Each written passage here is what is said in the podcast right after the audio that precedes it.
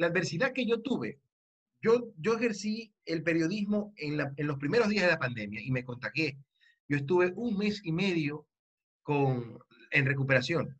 Los primeros 14, 15 días fueron terribles porque yo sufrí los estragos del virus de forma catastrófica, hasta el punto en que yo creí que iba a morir.